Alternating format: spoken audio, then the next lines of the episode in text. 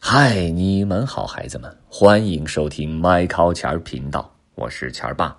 诸子百家寓言故事又开始了。今天这个故事的名字叫做《沼泽雉鸡》，雉鸡是一种很漂亮的野鸡啊。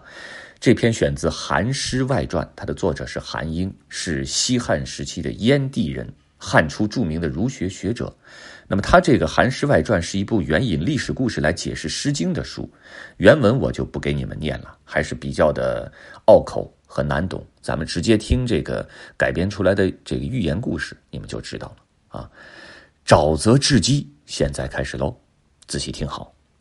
话说啊，大沼泽是许多植物和动物的家园啊，沼泽雉鸡就生活在这里。沼泽里的食物啊，不太好找。因此，雉鸡要走好多步才能啄到一粒草籽儿，要走一整天才能吃饱肚子。不过，只有有一个好处，就让这雉鸡呀双腿变得强健，脚爪变得锐利。可是草丛里啊，往往埋伏着什么狐狸啊、黄鼠狼啊、野猪等等天敌，雉鸡必须时刻保持警觉，一有动静就飞身跳起，随时准备用尖嘴和利爪。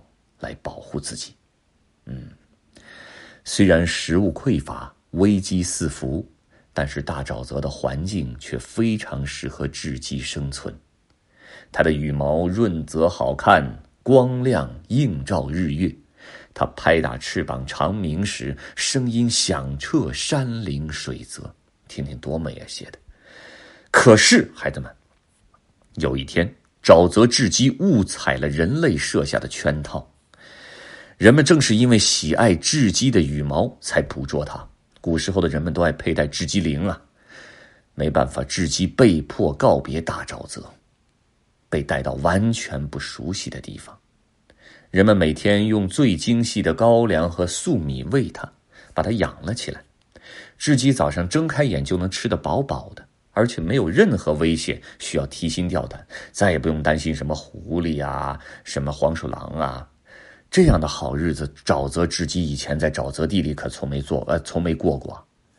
可是呢，好日子是过上了，而雉鸡的羽毛反而憔悴了，它的精气神眼见着衰弱，整天耷拉个脑袋，不叫也不动。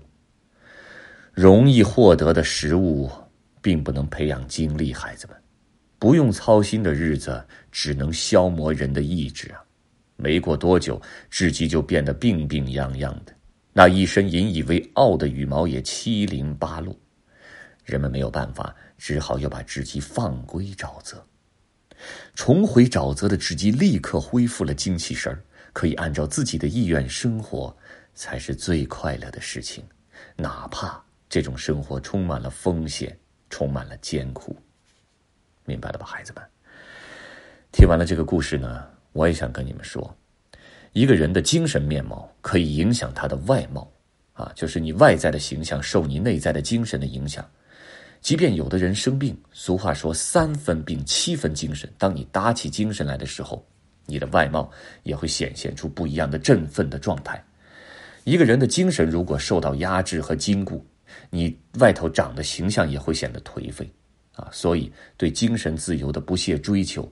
才能令人生放出光彩，像这雉鸡一样，像精气精气神昂扬的一身这个非常漂亮的、令人羡慕的雉鸡翎啊。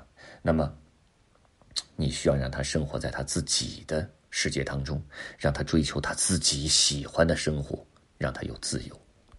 同样，人也如此，对吗？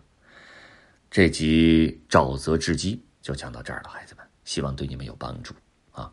我们下次诸子百家语言时间再见，See and bye。